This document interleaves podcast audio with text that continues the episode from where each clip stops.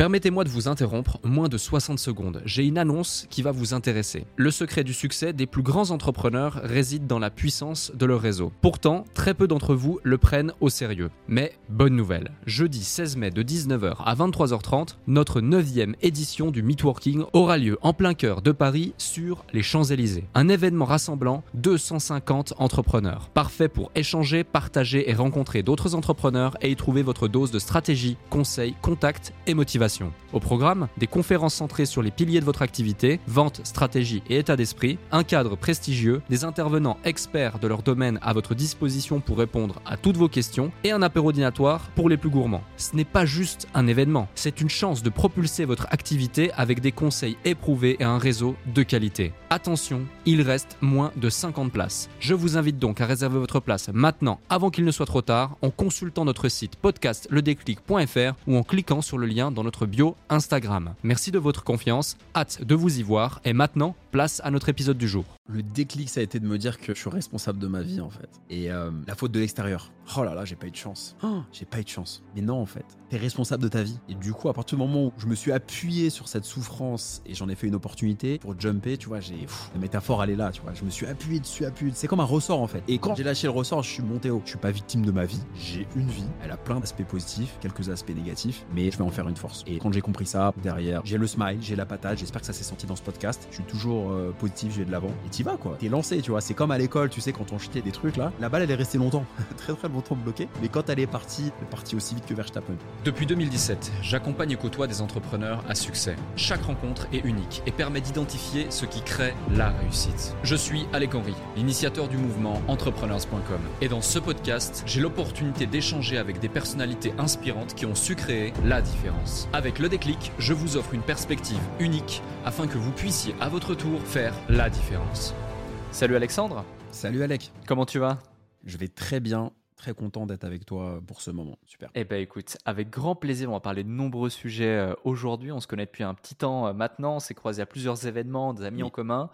Euh, Alexandre, je te présente très rapidement et ensuite on rentrera dans le vif du sujet. Donc, tu as commencé à investir dans les parkings il y a maintenant 10 ans. À 27 ans, tu fais l'acquisition de ton premier parking. Le 31 mai 2022, après avoir accumulé 65 places de parking, tu quittes ton CDI pour vivre de tes revenus locatifs. Le 16 juin 2022, tu sors ton premier bouquin, ton premier livre sur l'investissement dans les parkings. En octobre 2022, tu lances ta formation en ligne, Investir dans les parkings. Et euh, en 2023, tu réinvestis tes bénéfices dans des projets de jeunes entrepreneurs en tant que business angel pour soutenir la nouvelle génération d'entrepreneurs. Et donc aujourd'hui, tu entrepreneur, mais également investisseur immobilier, créateur de contenu aussi, passionné par les montres, mmh. auteur et business angel. Donc on va avoir pas mal de sujets euh, ici aujourd'hui. On a aussi des points communs avec notamment euh, euh, les montres et deux, trois amis en commun. Mais j'ai envie de revenir d'abord sur tes débuts.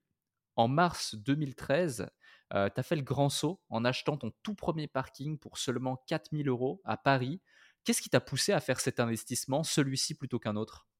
Bah écoute Alex, je gérais assez mal mon argent. J'avais, euh, je vivais un peu au-dessus de mes moyens comme plein de gens. Euh, j'étais commercial en alternance et du coup je devais gagner peut-être 1000 euros par mois avec euh, un peu de variables parfois. Et je faisais beaucoup de ventes par téléphone, beaucoup de phoning, phoning, phoning, une super école. Et, et je, je, prends goût à l'argent. Je me dis ah, je gagne pas beaucoup, mais je prends goût à l'argent. Par contre, je ne comprends pas comment le sauver, comment le faire fructifier. Le côté business, je ne l'avais pas du tout. Et là, je commence à regarder du contenu sur les réseaux sociaux, sur YouTube, des premiers bouquins. Je parlais très mal anglais, donc il y avait quelques bouquins en français sur, le, sur l'immobilier, mais c'était vraiment quelques acteurs. Et je me dis, il faut que je fasse quelque chose. Et quand tu veux t'enrichir, bah, il y a l'entrepreneuriat, il y a monter des business, il y a s'associer, mais l'immobilier aussi dans la conversation. Mmh. Au bout d'un moment. Mmh. Après, on y va, on n'y va pas, mais c'est dans la conversation. Tous les riches, un moment, ont souvent de l'immobilier, si tu veux. Et moi, j'y connaissais rien, j'étais vraiment nul, nul, nul. Et, et, je me dis, il faut que j'achète un bien immobilier pour le mettre en location. En fait, l'idée d'avoir un loyer, l'idée d'avoir une rentrée d'argent, quelqu'un d'autre qui te paye que ton employeur, pour moi, c'était magique. C'était vraiment en dehors de, de tout. Et, et c'est pour ça que le parking, euh, bah, je me suis dit c'est OK. Et en fait, tout simplement, pourquoi un parking? C'est que j'ai mis du moins cher au plus cher sur les sites de petites annonces. Et forcément, moins cher, c'est cave ou parking. Donc, 4000 euh, euros, tu peux pas faire moins cher, surtout à Paris. Ouais, effectivement, c'est un peu, une façon simple de mettre le le pied à l'étrier et t'obliger Voilà. à pouvoir le faire en faisant cette première marche, je comprends tout à fait. J'ai d'autres questions, mais je rebondis sur un truc que tu viens de dire que je trouve hyper intéressant. Au moment où tu fais ce 1 investissement, on est en 2013, hem, tu as une intelligence financière et une intelligence d'investissement qui est du coup, peu développée. C'est voilà, tu as les bases et encore tu fais quelques erreurs, c'est pour ça que tu fais ce premier investissement, avec le peu d'argent que tu arrives à mettre de côté. C'était il y a 10 ans. Aujourd'hui, il s'est passé beaucoup de choses dans ta vie, notamment dans ta vie d'investisseur et d'entrepreneur. Et tu évoques le fait que, comme beaucoup, tu vivais au-dessus de tes moyens. Heu, tu as utilisé le terme comme plein de gens. Hem, aujourd'hui, avec le recul, qu'est-ce qui fait selon toi que plein de gens, justement, vivent au-dessus de leurs moyens? Et heu, qu'est-ce qui fait que dans notre société actuelle, les gens vivent au-dessus de leurs moyens et ne se permettent pas d'ouvrir l'esprit, d'ouvrir les yeux quant à leur capacité à pouvoir faire de grandes choses à long terme et souvent surestiment leur capacité à faire des choses à court terme? Ah, c'est une très bonne question. Je pense, Alec, que les gens n'ont pas de ligne de conduite claire, n'ont pas d'objectif clair et n'ont pas de roadmap. Donc déjà, à partir du moment où tu as pas un objectif clair et tu as pas des étapes, c'est compliqué de de de sauver de l'argent, tu vois, d'économiser. Ça, c'est un premier élément. Donc je pense qu'il y a un manque de clarté de beaucoup de gens. Les Mmh. gens ont envie de s'enrichir, mais ne savent pas comment faire. Ça, c'est la première chose. La deuxième chose, c'est que les gens n'ont pas d'autodiscipline. Ils n'ont pas compris ou ne veulent pas voir, sont dans le déni en fait, ne veulent pas voir que pour atteindre ces objectifs, il faut faire des sacrifices. Je vais te donner un exemple qui va te faire marrer. J'ai un, un très bon ami, je vais le revoir là d'ailleurs euh, à la fin de l'année. On va à la montagne tous les ans. Et je t'assure, Alec, que sur la même remontée mécanique, à chaque fois, il me dit Alexandre, je vais me lancer dans l'immobilier, je vais faire quelque chose. Et chaque année, il me redit la même chose. Et il se rend même pas compte que j'en ai marre. Ça fait quatre ans qu'il me dit ça. En fait, les gens ve- veulent pas faire d'efforts. Donc euh, ils vivent au-dessus de leurs moyens parce qu'ils ont, ils ont, ils ont pas de projet. Parce que c'est que quand tu as un projet clair que tu dis, OK, j'ai cet objectif d'ici un an, deux ans, trois ans, dix ans. Pour atteindre cet objectif, je dois me serrer la ceinture. Et les gens sont toujours dans leur zone de confort.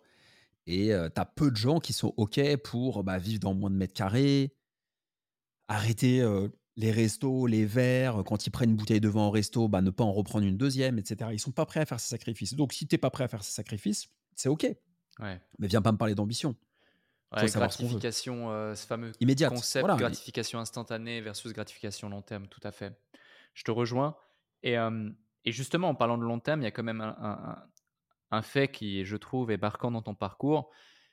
Je te connais sans vraiment te connaître dans les détails et j'ai une question qui me vient et qui est super intéressante, c'est, en tout cas qui m'intéresse beaucoup, c'est que beaucoup de gens, tu vois, ils veulent tout, tout de suite. C'est ce que tu évoques notamment au travers de de ce que tu viens de de partager ici et je te rejoins et pourtant, c'est seulement en mai 2022, donc 9 ans pratiquement après avoir ou plus de 9 ans après avoir investi dans ton premier parking, quand tu as quand même réussi à acquérir 65 parkings, c'est pas rien, on parle pas de 5, 10, 15, heu, parkings, 65 parkings, que tu quittes ton CDI pour te consacrer pleinement à tes investissements. Qu'est-ce qui fait que, tu as attendu finalement 9 ans et 65 parkings pour le faire?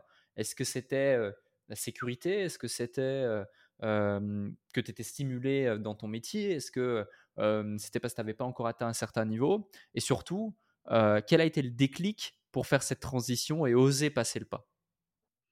OK.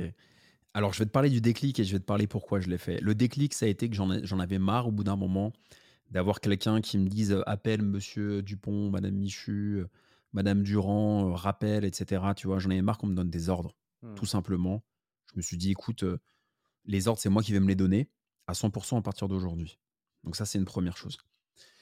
Pourquoi j'ai attendu autant de temps?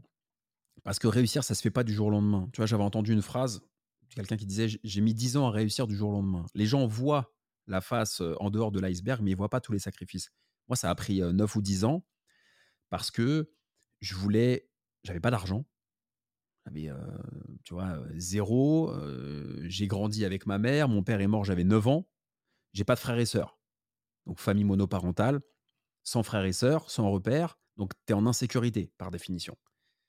Donc, qui dit insécurité dit ah bah tiens, j'ai une sécurité, j'ai un CDI, je suis commercial, cadre, etc. Je gagne relativement correctement ma vie. Bah c'est quand même putain, je me détends quoi. Tu vois, je me détends. En plus, ma mère c'est pas quelqu'un qui a beaucoup investi dans l'immobilier, même pas du tout.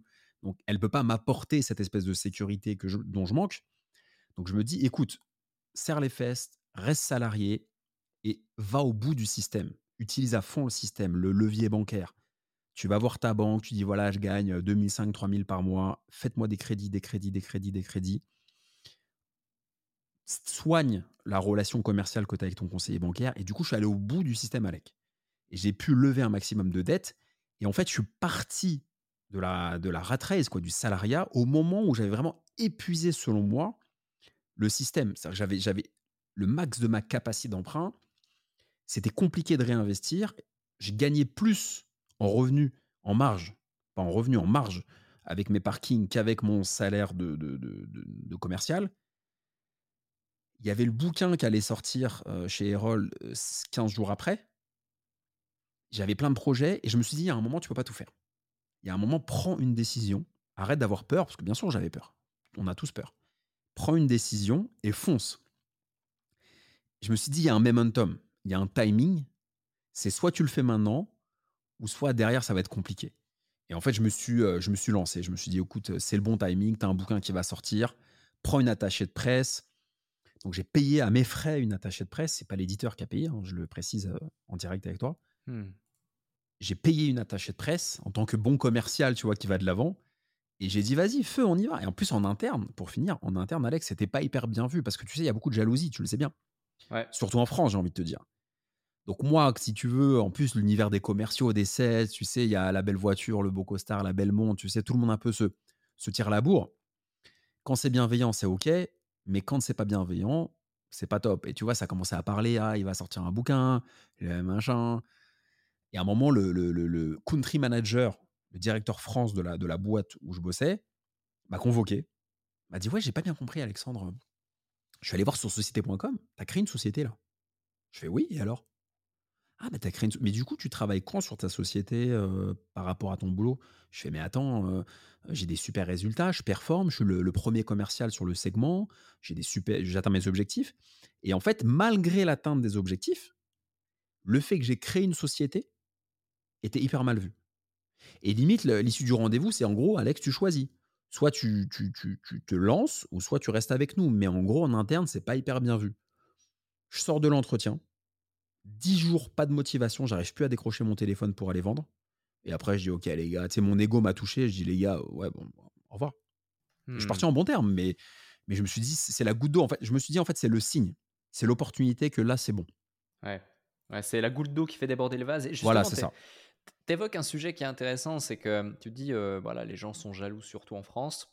Moi, j'irais plus loin. Les gens sont extrêmement hypocrites euh, avec les autres, mais aussi avec eux-mêmes, parce que finalement, les gens n'aiment pas le succès, mais tout le monde a envie d'atteindre le succès. selon toi, c'est lié à quoi? Parce que finalement, toi aujourd'hui, tu fais partie de ceux qui ont été inspirés par le succès, se sont donné les moyens d'eux et qui maintenant, à ton tour, bah, tu aussi d'inspirer les autres, que ce soit par tes passions, par ton envie de partager, par ta création de contenu, par ton bouquin, par tes formations, par mmh. ta présence à différents séminaires, etc. Mmh. donc, tu es de l'autre côté de cette barrière mais tu as aussi été finalement spectateur euh, de, cette, de cette situation. C'est lié à quoi selon toi? Tu veux dire le fait qu'en France, euh, on essaie de... C'est une bonne question, c'est une très bonne question que je me pose beaucoup, qui m'intéresse beaucoup. Ce qui m'intéresse beaucoup, je pense que c'est culturel. En France, on a un pays qui est très socialiste et on n'aime pas qu'il y ait une tête qui dépasse. C'est un hmm. peu comme dans les pays scandinaves. Tu vois, j'ai un, un, de mes meilleurs amis qui était en Suède et il m'a dit la Suède c'est très beau, les gens gagnent très bien leur vie, mais on n'aime pas la tête qui dépasse. Mais en France, c'est un peu pareil. Mais c'est un peu hypocrite parce qu'en même temps, c'est le pays de la manifestation, des idées, des contestations, etc. Donc en fait, en France, les gens sont très bons théoriciens, techniciens, beaucoup d'ingénieurs, pas beaucoup de sales malheureusement, même si ça change. Mais les gens sont frustrés. En fait, ils veulent, ils veulent, ils veulent le beurre et l'argent du beurre en France. En France, ils veulent à la fois leur petit CDI, leur petit confort, leur petit 2000 euros par mois, avec le 13e mois, l'intéressement, la petite voiture de fonction un petit peu pour, certains. Mais ils ont peur de l'insécurité. c'est pas comme les cultures anglo-saxonnes, ou même en Suisse, c'est quand même beaucoup mieux, ou en Angleterre, aux États-Unis, où là, euh, c'est l'individualité qui prime. C'est toi, qu'est-ce que tu peux faire, et pas le collectif. En France, c'est beaucoup le collectif, euh, plus que l'individuel. C'est ça le problème. C'est très culturel, c'est très, très ancré. Hein. T'en as qui vont dire que c'est l'héritage de la culture judéo-chrétienne. T'en as qui vont dire que c'est l'héritage de la France, c'est l'histoire de la France, peu importe. Mais en tout cas, c'est très ancré. Moi, si tu veux, j'ai essayé de pas me focus sur ça. Donc déjà, je regarde pas les news, les infos, les trucs très peu. J'ai lu des bouquins motivants. J'avais rien. À un moment, j'étais décrocheur scolaire. À un moment, ça, j'en parle même pas dans mon bouquin. À un moment, j'ai quitté l'école. J'étais dans ma chambre. C'était la catastrophe. J'avais plus quoi faire. Ça a duré un petit moment d'ailleurs. Et à un moment, je me dis, qu'est-ce qui me reste? Il y avait le sport. J'ai toujours aimé faire du sport. Donc ça, ça m'a sauvé. J'étais pas attiré par tout ce qui était drogue, etc. Jouer un peu aux jeux vidéo, à Call of, etc. Euh, moi, ça me faisait éclater. Mais c'est les bouquins. Et les bouquins m'ont, m'ont sauvé, en fait, des bouquins inspirants, etc. Et c'est vrai qu'en France, bah, on... mais c'est en train de changer. Tu vois, j'ai envie d'être optimiste. Et, et, c'est vrai que les nouvelles générations, bah, ça les fait plus rêver d'être 20 ans salariés dans une boîte. Donc, ils sont de plus en plus open pour aller, pour ne pas être salariés, en fait. Donc, c'est en train de changer. Mais c'est quand même très ancré, le salariat, on ne prend pas de risques. Et pour finir, un des exemples très clairs, c'est que l'investissement dans les entreprises, prendre des participations dans les entreprises, que ce soit des startups ou des boîtes plus matures, en France, c'est très très peu développé par rapport à l'Angleterre ou aux États-Unis. En France, c'est l'IMO. L'IMO, résidence principale. Je ne te parle pas du locatif. Donc le fait que la résidence principale soit le number one en France, en IMO, ça prouve bien qu'on est risque averse. C'est une mentalité. Ouais, ça en dit long effectivement sur le niveau d'éducation euh, du marché à l'égard de l'investissement au global. Euh, un autre sujet, et on va venir justement sur le sujet euh, investissement, investissement parking, tes autres activités, ta vision, etc. c'est que tu as mentionné notamment avoir été poussé à un certain moment par un désir de renaissance et de résilience, à un moment précis, suite au décès de ton papa. comment cette expérience t'a influencé dans tes projets et t'a donné une certaine force peut-être pour aller de l'avant? Franchement, Alec, c'est un pivot chez moi. C'est une deuxième naissance. Ça a été c'est une, une force, c'est une opportunité. Mais après coup, hein, c'est pendant longtemps, j'en parlais même pas. C'est-à-dire que pendant longtemps, bah, toi, tu as, vécu des choses semblables, mais tu as peut-être vécu ça aussi. Pendant, pendant longtemps, c'est un truc que tu caches. Limite, tu mens à l'école. Ton père, il fait quoi? Bah, Il fait ça. Il est encore en vie, en fait, tu vois? Et il y a, y a, une phase de déni. Et, euh, et, tu mets du temps à l'assumer. Moi, c'est le bouquin qui m'a. J'en parle dans mon bouquin. C'est un bouquin sur les parkings, mais j'en parle, tu vois, pour te dire à quel point ça m'a marqué. Et ça m'a vraiment libéré. Après, je me suis dit, vas-y, feu. mais c'est un moteur. On a besoin d'un moteur. Il faut un, moteur fort pour aller acheter des parkings, pour enchaîner les acquisitions, pour vivre en dessus de tes moyens. Quand tes copains vivent dans 40 mètres carrés, ils vont au resto, ils vont au ski, ils vivent bien, et que toi, tu, te restreins quand tu arrives à mettre 1000, 1500 euros de côté alors que tu ne gagnes pas énormément, bah, il faut avoir là, une grosse détermination. Et la détermination, elle ne tombe pas du ciel. La détermination, ça peut être une frustration liée au manque d'argent, ça peut être une, soif de, revanche positive. Moi, ça a été ça. Perdre un parent jeune, un, euh, père, un, père, une mère, tu, vois très bien de quoi je veux dire, c'est une injustice. Aucun enfant ne mérite de perdre un père ou une mère. Point barre, c'est un postulat. Maintenant, soit c'est un frein, ou soit c'est une opportunité, une force. Et moi, si tu veux, ce why, ce moteur, c'était ça, c'était de me dire, OK, la vie a été injuste avec moi, je vais transformer cette colère qu'on a tous quand tu vis ça, tout le monde passe par ce stade, hein, en force. Et du coup, euh, bah, ça m'a donné une motivation euh, infinie. Et c'est sûr que si j'avais encore mon père, bah, je pense que tu vois, j'aurais déjà deux enfants, je serais marié, je serais dans une entreprise, j'aurais peut-être un boulot bien payé, mais peut-être que je me ferais chier aussi dans ma vie. Tu vois. Mmh. Ouais, je comprends. Je comprends complètement. Et justement, aujourd'hui, avec plus de 91 parkings, sauf erreur, quelle a été ta stratégie pour développer ton portefeuille et comment tu as géré la croissance et l'évolution de tes investissements, la diversification de tes investissements? Parce qu'il faut une vraie logique derrière. Salut à vous tous qui êtes de plus en plus nombreux à écouter le déclic. Je tenais à prendre quelques instants pour vous en remercier personnellement. Grâce à votre soutien et votre écoute, nous connaissons une croissance fulgurante parmi les podcasts business en francophonie. Si aujourd'hui vous voulez améliorer votre karma, je vous invite à laisser un avis et 5 étoiles maintenant sur la plateforme de podcast sur laquelle vous écoutez cet épisode. Cela ne prend que quelques instants et ça aide énormément pour continuer de vous offrir des interviews de plus en plus inspirants avec des invités inédits. Je lis tous vos avis et ils représentent beaucoup pour moi. Maintenant, retour à l'épisode. La logique, moi, c'est euh, celle du cash flow, c'est de me dire euh, j'achète à crédit la plupart du temps. Et il faut que le, il faut que ce que je gagne soit supérieur au crédit, moins aux charges et aux impôts aussi d'ailleurs. Donc j'ai commencé à acheter en propre parce que je savais pas faire, donc j'ai acheté en nom propre. Après, je me suis rendu compte que les impôts en France sur le revenu foncier, c'est pas du LMNP, ça fait un peu mal, même s'il y a quelques dispositifs comme le microfoncier, etc. Mais ça reste que ça fait mal parce que c'est indexé sur ta tranche marginale d'imposition en fonction de tes revenus. Après, j'ai commencé à me renseigner, mais tout est autodidacte. Hein. J'ai mmh. aucun oncle, personne dans ma famille, aucun mentor, etc. C'est vraiment en autodidacte, juste avec la, la rage, quoi. Après, je me suis renseigné, j'ai acheté, j'ai lu des bouquins sur les SCI, j'ai essayé de comprendre l'imposition des sociétés. Donc, j'ai investi en SCI à l'IS. Et puis, j'ai fait des tableaux Excel, moi qui étais nul en Excel. Hein. Je rappelle que j'ai fait un bac littéraire avant de faire une, école de commerce hein, en alternance. J'ai fait un bac littéraire. Donc, moi, je kiffais, tu vois, le ciné, Marlon Brando. J'étais fan, en fait, de, tout ce, ce, cinéma un peu à la De Niro, à la Pacino. C'était ça qui me drivait, tu vois. J'ai voulu être acteur à un moment, quand j'étais perdu, tu vois. Et, là, je me suis dit, OK, t'es pas bon en maths, t'es pas bon dans les Excel et tout, forme-toi. Et bam, j'avais une ancienne copine à l'époque qui m'a vachement aidé à me structurer, qui avait une mentalité plus scientifique. elle m'avait fait plein d'Excel, j'avais bossé là-dessus, etc. Et du coup, j'ai scalé en fait, j'ai industrialisé.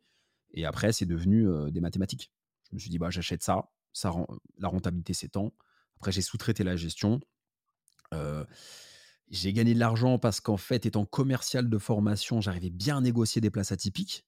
C'est-à-dire que c'est pas juste acheter des parkings. Ce que j'ai fait, c'était acheter des parkings un peu atypiques, tu vois, par exemple triangulaires, avec des formats un peu bizarres. Et moi, je gagnais beaucoup d'argent parce que j'ai été un des premiers à mettre des motos et des scooters dans mes parkings. Donc, je, vais, je vais te faire un exemple, Alex, ça va être très simple. C'est qu'un parking, admettons, qui te coûte 20 000 euros, où tu peux mettre une voiture euh, lambda, dans un, sous un immeuble en copropriété, bah moi, j'achetais pas celui à 20 000, j'ai acheté celui à 12 000, 13 000, mais parce qu'il était euh, triangle, tu vois. Mmh. Donc une voiture ne, ne, se garait mal ou c'était pas terrible. Sauf que moi, je savais que derrière, j'allais le diviser en quatre et mettre quatre motos ou quatre scooters à 50 euros par deux roues, donc 200 euros.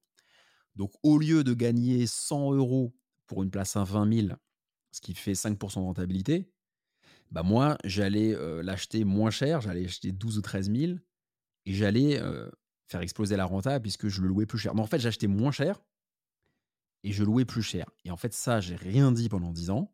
J'ai pas raconté ma vie sur les podcasts, dans les bouquins. Et j'ai enchaîné, enchaîné, enchaîné, enchaîné avec cette, avance de marché en fait que j'avais que j'avais ressenti en me disant bah, il y a une opportunité de marché. ça aurait pu être une startup, hein, mais je l'ai fait en mode perso.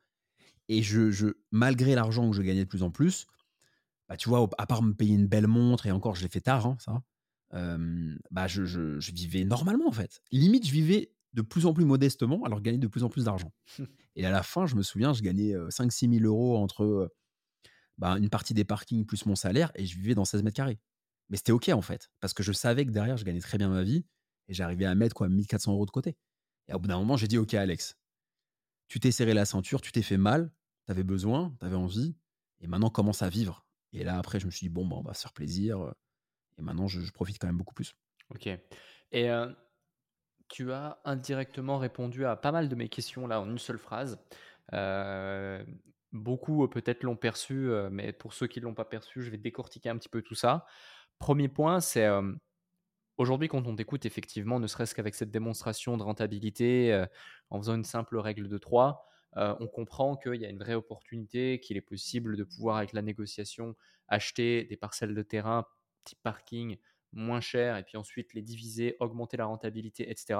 Euh, mais concrètement, en quoi l'investissement dans les parkings diffère-t-il des autres types d'investissements immobiliers comme les appartements en termes de gestion, en termes de risque, en termes de rentabilité? Et bah, pourquoi si c'est si avantageux, eh bien, les gens ne, ne, ne, ne, le font pas ou c'est pas aussi populaire. Parce que tu vois, là, sur ces dernières années, et ça nous fait tous les deux rire, effectivement, entre 2018, 2019, 2020, 2021, en tout cas la phase avant Covid, tu as énormément de gens sur Internet qui ont communiqué énormément sur l'investissement immobilier locatif, l'indivision.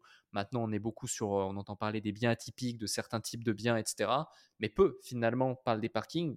c'est clair. Vous êtes très, très peu. Tu es un des seuls que je connaisse. Mmh. Pourquoi? C'est un très bon point que tu soulèves et je te remercie de le, soulever, Alec. Alors déjà, il y a une chose, moi tous les jours je croise des gens, ah j'y ai pensé au parking mais je ne l'ai pas fait. Déjà, il y a mmh. plein de gens qui, tu sais, alors c'est vrai ou pas, on s'en fout, mais qui te disent, ah j'y ai pensé mais je ne l'ai pas fait. Ce que tu dis est très très vrai, c'est la première fois qu'on me pose la question dans un, dans un podcast ou une émission de radio sur comment ça se fait qu'il y a une super opportunité et que personne n'en parle. On parle que du LMNP, on parle que de marchands de biens, immeubles de rapport. C'est ça aujourd'hui sur Internet. Alors, je vais répondre très précisément à ta question. Déjà, il y a beaucoup de gens qui veulent être riches du jour au lendemain. Donc forcément, c'est plus sexy de vendre le fait de gagner de l'argent sur un immeuble de rapport ou de faire du marchand de biens où tu vas prendre 20, 30, 50, 100 000, 150 000 à chaque fois, plutôt que le parking. En fait, le parking, a une image un peu de, de, de gagne petit. Parce que c'est l'effet cumulé c'est la stratégie des petits pas. Mon premier parking, j'ai gagné 45 euros par mois, euh, Alec. Celui que j'ai acheté 4000 euros à Paris. 45 euros par mois. Mes potes se foutaient de ma gueule. Ils disaient, mais attends, ils rigolaient, tu vois. Ils étaient avec des Audi A3, partir au ski, Val d'Isère et tout. Ils disaient, mais attends, tu gagnes 45 euros par mois, c'est nul. Maintenant, ils achètent le bouquin. Parce qu'en fait, il y a plein de gens qui veulent pas suivre le process parce qu'ils sont trop impatients. Ils se disent, mais tu vas gagner 45, 100, 200, 300, 400 euros avec des parkings, oh, tu vas passer chez le notaire, tu vas taper des locataires. Oh la flemme, flemme. Je vais faire du marchand de biens ou je vais rien faire du tout d'ailleurs souvent. Donc le problème c'est que les gens se noient dans un verre d'eau et ils veulent pas faire d'efforts. Toi pour monter tout ce que tu as fait, pour, pour, pour remonter la pente aussi par rapport à ton parcours, il y a énormément d'efforts. Moi, il y a eu énormément d'efforts aussi. Donc les gens veulent pas faire ces efforts-là, sont très feignants. Donc ils ne pourront jamais gagner 1000, 2000, 3000, 5000, 10 000 dans les parkings. Parce que ça, si tu veux, pour eux, la montagne, mais c'est mental, hein, pour eux, la montagne est trop élevée. En réalité, et là, c'est la deuxième partie de ma, réponse, en réalité, c'est beaucoup moins de gestion que des appartements. Pourquoi? Parce qu'en fait, c'est comme l'immobilier commercial. Il n'y a rien à détruire. Il n'y a pas de dégâts des eaux. Il y a, on va pas défoncer ta cuisine, ta salle de bain, ton mobilier. C'est pas la même législation, les amis. C'est le code civil si vous vous renseignez, le code civil, c'est un contrat ouvert. On fait ce qu'on veut. Alors que les appartements, etc., l'habitation, c'est soumis par la loi Allure. Il y a les diagnostics, euh, les DPE, performance énergétique. Il y a plein d'ennuis. Ton locataire ne paye pas, tu ne peux pas le mettre dehors s'il a plus de 65 ans. Tu peux pas le mettre dehors l'hiver, il y a la trêve hivernale. Enfin bref, la législation protège beaucoup plus ton locataire que toi, le propriétaire. Le parking, il n'y a rien de tout ça. C'est un autre c'est une autre norme, c'est une autre loi, c'est le code civil. Mmh. Donc en réalité, c'est plus simple. Il faut juste avoir un bon Excel. Il faut juste accepter de grossir petit à petit. Ça, les gens ne le comprennent pas. Ça, les gens ne le comprennent pas. Il y a plein de gens, tu vois, je discutais avec des gens qui veulent lancer un podcast. Et en fait, pourquoi ils ne lancent pas le podcast? Parce qu'ils veulent tout de suite un podcast qui, soit gros. Mais avant d'avoir un gros podcast, bah, tu as un petit podcast avec un moins bon logo, puis après tu travailles le logo, après tu as des meilleurs invités, etc. Donc pour répondre à ta question, pourquoi les gens ne sont pas intéressés au parking? Parce que déjà, il n'y a pas beaucoup d'infos sur Internet, c'est assez mystérieux. Moi, j'essaie, c'est mon rôle, tu vois, à travers mon bouquin, ma création de contenu, de démystifier ça. Et de deux, ils se disent, mais je vais jamais réussir à gagner de l'argent, c'est un truc de crevard, de crève la dalle. Ce qui est faux, puisqu'en réalité, euh, tu peux gagner de l'argent et tu dilues le risque. Parce que moi, si j'ai 100 locataires, et que j'ai loca 100 locataires à 100 euros, par exemple, et que j'ai un locataire qui ne paye pas le loyer, j'ai 100 euros de, manque à gagner. Alors que si tu gagnes 5000 euros, par exemple, avec un seul locataire, il te plante, tu es dans la merde. Complètement, complètement. Je pense que tu mets le doigt effectivement sur un point aussi, c'est que toute cette hype autour de l'immobilier et différentes typologies d'investissement que tu as évoquées ou que j'ai pu évoquer, elle est beaucoup liée tributaire du marketing c'est sexy, c'est plus sexy. Et voilà, et, et c'est difficile de faire un marketing alléchant sur quelque chose de moins sexy. Ouais. Euh, même si d'un point de vue euh, plus euh, logique d'investissement, si on prend la stratégie Warren Buffett, tu vois, méthode des petits pas effets cumulés, la méthodologie que tu évoques là fait beaucoup de sens. Et pour justement ceux qui nous écoutent et qui seraient convaincus et qui se disent, mais oui, putain, Alexandre a raison, let's go, il faut que j'avance. pour ceux qui sont intéressés par l'investissement dans les parkings, c'est quoi les, les deux, trois conseils pratiques euh, si on avait deux, trois principaux basés sur tes 10 ans d'expérience dans ce domaine à partager pour pouvoir se lancer et pouvoir euh, tirer pleinement profit de, de ce marché ou éviter de faire des erreurs, ce serait quoi? Commencer petit? Euh, commencer, le, j'ai presque envie de dire avec le plus petit possible. Ok. Si tu peux commencer avec un parking à 6000, c'est mieux qu'un parking à 30 000. Pourquoi? Parce que si tu te plantes, tu vas moins pleurer et tu auras moins peur. Tu auras moins peur de planter, donc tu vas plus te lancer. Donc déjà, réduisez le risque avec un petit investissement. Regardez les charges de copropriété. L'erreur de débutant, c'est que parfois, vous voyez des parkings qui sont pas chers. Parce qu'en fait, les charges sont très élevées. Donc c'est pour ça qu'ils sont pas chers. C'est pour vous attirer. Et en fait, la, la, douille derrière, c'est que les charges sont élevées.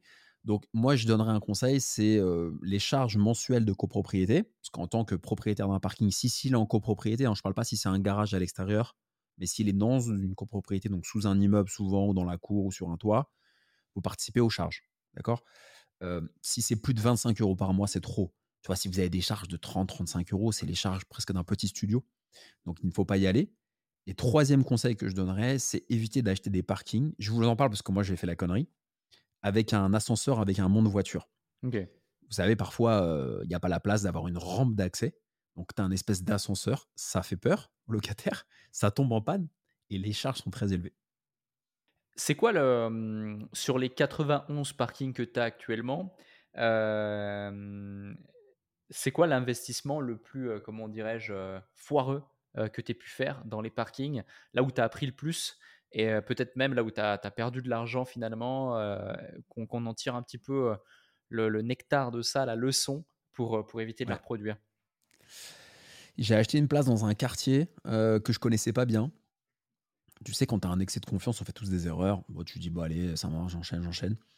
J'ai acheté une place dans le 15e arrondissement. J'en ai plusieurs dans le 15e, mais ça, c'était le 15e un peu sud. Il y avait à Paris. Euh, j'ai pas fait assez le tour, j'ai pas fait d'études de marché, savoir s'il y avait euh, la clientèle, etc. J'ai jamais réussi à louer. Enfin, là, j'arrive à louer, ça fait. Je l'ai loué deux mois en un an, quoi. C'est une catastrophe et grosses vacances locatives parce que vaut mieux avoir, tu sais, un parking moins, que tu loues moins cher mais que tu loues. Le pire, c'est de ne pas avoir de locataire et de continuer à payer tes charges. Et l'erreur que j'en retiens, c'est que il faut toujours être humble et toujours suivre ses fondamentaux, c'est-à-dire se balader dans le quartier, regarder l'environnement. Est-ce que les gens ont suffisamment d'argent pour acheter un parking? Parce que tu sais, avec un parking, c'est pas élémentaire comme on a tous besoin de se loger. Le parking, c'est du luxe si tu n'as pas d'argent, tu vas pas payer 100 euros ou 50 euros pour ta voiture ou pour ton, ton scooter. Tu le laisses dans la rue si tu es vraiment dans le besoin. Mmh. Donc il faut déjà une clientèle qui ait les moyens de pouvoir payer un, stationnement. Donc là, c'était beaucoup de logements sociaux, donc ça correspondait pas forcément à, la clientèle. donc j'ai pas suffisamment creusé, tu vois. Je me suis dit allez go, on y va, et je l'ai payé cher je l'ai payé cher, donc j'ai dû retourner sur le terrain, mettre des petits mots, etc. Aller sur des plein de, plein de plateformes, etc. Et j'ai trouvé euh, un locataire, mais ça a été euh, ça a été du stress et le stress c'est de l'argent, ça a un coût le stress et euh, donc le conseil que je donnerais c'est vraiment faites l'étude de marché, comprenez le personnel, l'avatar, qui tu veux comme client. Est-ce que tu veux quelqu'un d'aisé? Est-ce que tu veux quelqu'un qui a la trentaine? Est-ce que tu veux quelqu'un qui est jeune, qui a un petit scooter, un petit 50, est-ce que tu veux un père de famille qui a un 4x4 Vise ton client, même pour un parking. Qui veux-tu comme client? Et va acheter le parking dans le quartier où vit cette personne que tu vis. C'est hyper marketing le parking, mmh. finalement. Ouais, encore plus, on est encore plus dans le, la notion finalement positionnement, positionnement, positionnement. Bien sûr, positionnement. C'est Moi, j'ai un positionnement hyper clair dans mes places. Mon positionnement, c'était les quartiers montants. J'ai pas investi dans les quartiers hyper bourgeois. J'ai investi dans le 18e, dans le 11e. Je suis allé aussi un peu dans le bourgeois, mais j'en ai pas dans le 16e, par exemple. Je voulais un peu du bobo. Tu vois, la personne, je faisais du deux roues beaucoup, je fais toujours. Et je voulais, si tu veux, le, mec qui a les parents un peu dans le 16e, Mais lui qui s'encanaille un peu, heu, dans le 11, tu vois? Qui aime bien sortir, l'afterwork, donc il va acheter une moto. Il a un peu d'argent, mais heu, il est en 2 roues, il a une situation et cetera. Je visais vraiment le quartier montant un peu bobo et j'ai fait all-in là-dessus et je connaissais parfaitement le coin. Je passais beaucoup de temps à prendre des cafés, à observer les gens. Est-ce que le quartier monte? Est-ce que le quartier descend? Je regardais toutes les commerces, tous les commerces. Est-ce qu'il y a des boutiques bio qui arrivent? C'est bon signe ça. Tu vois, s'il y a un Naturalia, un Biocop qui arrive, ça veut dire qu'il y a un pouvoir d'achat. C'est mieux qu'un taxiphone ou qu'un truc de point relais, tu vois? Je regardais tout ça, j'étudiais tout ça et après je disais: «OK, j'achète exactement à cet endroit-là». C'est chirurgical en fait le parking. Complètement et hem, imaginons là, je suis déterminé, j'ai écouté tes conseils, je suis quelqu'un qui passe à l'action, j'ai, heu, 3-4-5-10 000 € sur mon compte de côté, j'ai acheté ton bouquin, j'ai commencé à le lire là cette nuit, j'ai tout lu. Demain j'ai j'ai je vais mettre en place toutes les stratégies et dans une semaine, c'est bon, j'acquiers un parking. Une fois qu'un parking est acquis, c'est quoi les meilleures stratégies, de gestion à mettre en place pour maximiser la rentabilité du parking finalement? Que ce soit pour le louer à coup sûr ou que ce soit pour le diviser de la bonne façon? Voilà, j'ai mon parking, qu'est-ce que j'en fais? Comment je fais pour, pour être sûr que mon investissement, soit, au rendement de son plein potentiel? Ouais. Déjà, il y a un petit hack que je peux donner, que je donne dans mon bouquin, mais je peux vous donner, mettez une fausse annonce. Tu vois un parking, là, heu, la personne qui nous écoute, vous voyez un parking, par exemple, sur les sites de petites annonces, Se Loger, Le Coin, si vous êtes en France. Peu importe, ça peut se faire partout, hein, le parking, hein. Je parle de la France, mais ça peut être dans dans toute l'Europe ou le monde. Moi, j'ai des gens au Portugal en qui font ça aussi. Vous mettez une fausse annonce, vous voyez la demande. Donc il faut absolument qu'il y ait une demande. Vous achetez le parking, vous le négociez bien, vous avez vu les les conseils de négo que je donne dans mon bouquin. Il faut un parking qui puisse se louer à des motos et éventuellement à des voitures. Allez pas all-in sur de la moto si ça marche pas. J'ai des gens, par exemple, dans ma communauté qui se sont dit: «Alexandre, tu as fait un carton avec le parking moto à Paris. J'habite à Nantes, j'habite à Tours, j'habite à Angers, je fais du parking moto». Ouais, mais est-ce qu'il y a de la demande? Tu vois? Pas forcément.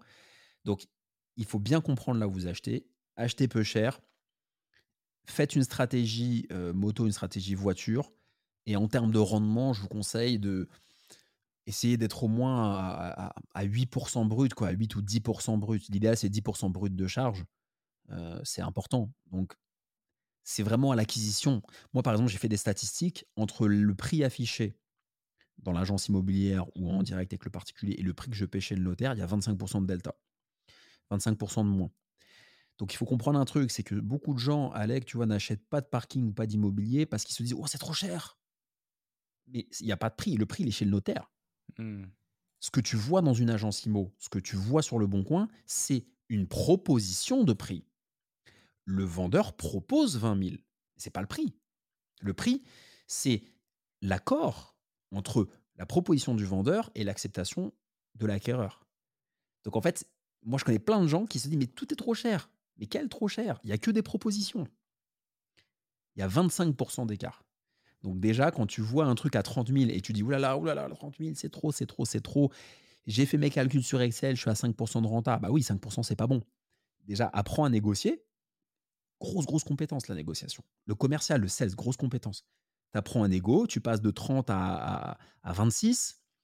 Et puis, au lieu de louer 100 euros une voiture, bah, tu vas louer 200 à 4 motos. Et là, t'inquiète pas que ta renta, elle va augmenter. Donc, c'est, en fait, c'est plein de petits réglages. Bien acheter moins cher, augmenter l'exploitation avec, pourquoi pas, de la colocation de motos. tu peux mettre des casiers. Tu vas louer plus cher. Tu peux poser une encre au sol. Tu vois, ça coûte 30 euros sur Amazon. Coup de perceuse, boum, tu mets une encre. Moi, j'ai des places de parking avec une, tu vois, un plot où ils peuvent attacher leur chaîne pour leur moto. Je loue 5 euros de plus. Je loue 5 euros de plus alors que j'ai un client reste un an et demi chez moi en moyenne. Pour 5 euros de plus par mois, ça m'a coûté 30 euros ou 20 euros sur Amazon. Donc, tu vois, il y a, en fait, pour résumer, il faut que vous compreniez la notion de service. Mmh. Tu veux louer ton parking, apporte du service. Et le service, c'est l'encre pour attacher la chaîne, c'est être sympathique, c'est le relationnel, c'est être réactif sur WhatsApp. Moi, mes, mes, mes clients, tu vois, c'est plus moi qui gère, mais si besoin, ils peuvent me contacter, je peux les contacter. Quand je les rencontre, je les rencontre très peu, mais quand je les rencontre, comment allez-vous? Du coup, faites quoi dans la vie? Euh, Tu vois, intéresse-toi aux gens. Parce que si tu t'intéresses à tes locataires, il y a beaucoup plus de probabilités qu'ils vont te payer le loyer, qu'ils vont te respecter. Donc c'est tous ces trucs qu'il faut arriver à comprendre. Ouais, complètement. Complètement, je te rejoins. C'est sensiblement à chaque fois les mêmes, euh, les mêmes conseils, hein, que ce soit sur l'immobilier traditionnel ou même que ce soit dans le business. Mais finalement, euh, c'est le B à bas, euh, c'est la base. Et je te rejoins sur un point, c'est la différence entre le prix affiché, désiré euh, et euh, le prix chez le notaire. Et ça fonctionne pour tout, que ce soit pour l'achat, mais aussi la location. de l'autre côté, moi je le vois, là j'étais en plein dans mes recherches d'un nouvel appartement, je suis en plein déménagement. Finalement, tu vois que tu peux négocier 10, 15, 20, 30, 40% du prix parfois. C'est fou. Ah c'est assez fou, tu vois. Il suffit juste d'oser et de savoir faire. Donc, donc ouais, c'est. Oser. Mais tu l'as dit, Alex. En fait, tu as dit un mot important. C'est que 99% des gens ne font pas, c'est les gens osent. Ouais. Oser démarcher un éditeur, oser négocier un prix. et oui, vous pouvez négocier le, loyer. Hein. Moi, j'ai des gens qui osent négocier le loyer. Bon, souvent, je dis non. Parce que moi, je réponds bah, je vais essayer de négocier les charges de copro. mais je suis pas sûr d'y arriver. Mais moi, ça me touche. Un petit jeune qui ose négocier le loyer, franchement, s'il me convainc, je, prends un café avec lui. Mmh. Donc, il faut, faut, faut y aller. quoi. Complètement, complètement. je vais parler un petit peu aussi de tes autres activités, justement. Il y a un sujet tout à l'heure que, que, que tu as évoqué qui m'a fait sourire et ça me fait rebondir sur, sur un point, c'est que tu m'as dit, voilà, pendant près de 10 ans, j'ai voulu garder ça pour moi et j'ai profité justement à fond du truc pour, pour l'exploiter euh, et poncer le sujet, donc euh, justement l'investissement dans les parkings. Et en 2022, tu as franchi une étape en lançant ton livre, puis ta formation en ligne. Qu'est-ce qui finalement t'a incité à faire cette transition vers l'éducation et le partage de ton expertise, plutôt que de rester comme avant dans l'ombre et euh, de te concentrer sur l'exécution de la stratégie plutôt que le partage de la stratégie? Écoute, moi j'avais une définition on a tous une définition différente du business et de l'entrepreneuriat. Moi, j'avais une définition, c'était ma vie, quoi. N'ayant pas eu de père, etc., j'avais un côté laborieux au travail, tu vois. J'avais besoin que ce soit dur, c'est mon activité de commercial. J'aimais quand c'était laborieux. Et, à un moment, je suis revenu un peu de ça. Tu sais, le, grind, comme disent les Américains. Mmh. Tu vois, c'est dur, on y va, c'est laborieux. À un moment, tu te dis, OK, mais je suis tout seul. Moi, j'ai beaucoup été tout seul. Tu vois, j'ai jamais acheté en association des parkings. Pourtant, j'ai des, gens très riches euh, qui m'ont dit, on peut mettre, etc., mais je ne l'ai pas fait. Et du coup, à un moment, je me suis dit, c'est quoi la next step? Tu n'avais pas d'argent Maintenant, tu as un peu plus d'argent. Du coup, c'est quoi la next step? C'est quoi, quoi le sens de, la, de tout ça, en fait? C'est quoi? C'est d'avoir 50 Rolex, une belle bagnole C'est quoi, quoi le sens? Et je me dis, bah, le sens, c'est peut-être un moment de, de motiver des gens, surtout des jeunes, qui étaient un peu comme moi au départ, ou comme moi ou comme toi, tu vois, au départ, quand on était dans notre chambre, devant la télé, et j'ai envie de renvoyer l'ascenseur. Donc c'est hyper altruiste, ça paraît un peu foufou, mais c'est réel, réellement, tu vois? Il n'y avait pas une démarche marketing chez moi en me disant, tiens, j'avais pas l'idée de la formation, tu vois? Mmh. Je me suis vraiment dit, partage d'expérience. Après, ça m'a amené vers une formation. Je vais t'expliquer pourquoi. Mais au départ, c'était vraiment partage d'expérience. Et j'ai commencé à être invité sur un premier podcast. Et le podcast, il marche bien. Un deuxième, un troisième. Puis après, je passe sur un, gros podcast en France sur les finances personnelles. Et là, je reçois plein de messages sur, LinkedIn. Et franchement, j'étais dans ma voiture de fonction. J'avais une petite Golf euh, de fonction en, Bluetooth. Soit j'écoutais que des podcasts de motivation. Euh, bien sûr, le tien aussi. Tu vois, des gens vraiment qui en veulent. Et j'étais tellement sympa, parce que moi, j'ai un fond hyper gentil. Et que les mecs, je leur disais, ils me disaient, ouais, j'ai adoré ton épisode. Est-ce que je peux te poser une question? Et à l'époque, j'avais pas de notion, tu vois, de, du coût horaire, etc. Enfin, maintenant, je le fais plus. Mais je dis, écoute, vas-y, file ton tel, je t'appelle. Et j'étais éclaté, j'avais fait ma journée de, commercial. Et je me souviendrai toujours qu'en en rentrant dans mon moins de 20 mètres carrés, mon petit studio là-bas, que j'avais, où je vivais complètement en dessous de mes moyens, je gagnais bien ma vie, j'appelais les mecs ou les nanas. Ouais, alors fais ci, fais ça, fais ci. Pas un merci, rien, pas un retour, et ils se désabonnent de ta newsletter si t'en as une. Ouais. Et je me dis, tout ce qui est gratuit n'a pas de valeur. Donc à un moment, je suis passé du stade où je veux aider les gens au stade où, ok les gars, je veux vous aider, mais moi j'y mets des, des tripes, j'y mets du temps, il y a un commerce à faire. Donc j'ai commencé par le côté aide, et après j'ai vu qu'en fait, bah, il faut que les gens payent, parce que demain ça les, ça les, ça les engage, ils vont au-delà des choses, ils vont chercher du résultat. Et de deux, il faut, faut se faire respecter aussi. Donc, donc c'est une volonté altruiste au départ en me disant, bah tiens, je veux transmettre, parce que ça fait sens en fait dans, dans, dans l'histoire de ma vie. Et dans un deuxième temps, je me suis dit comment on va pouvoir monétiser? Mais j'ai d'abord eu envie de, de, transmettre, quoi, sans avoir de stratégie. Ouais, complètement. Je te rejoins sur, sur plusieurs sujets. Le premier, c'est que c'est vrai que dans un monde où on voit beaucoup d'opportunistes sur le monde de la formation, te connaissant quand même un petit peu, je peux, je peux témoigner sur le fait que ton intérêt primaire, c'est pas forcément de faire de l'argent, pour la simple et bonne raison, et j'en rigole, mais c'est que je te charrie souvent sur le fait que tu devrais optimiser justement tes canaux de vente. C'est vrai.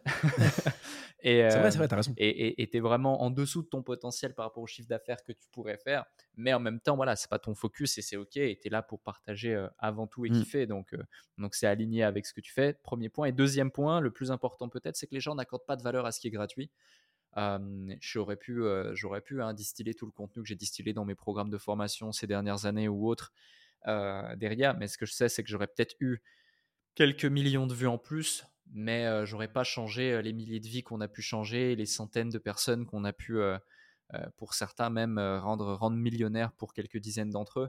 Donc, donc ça, c'est capital.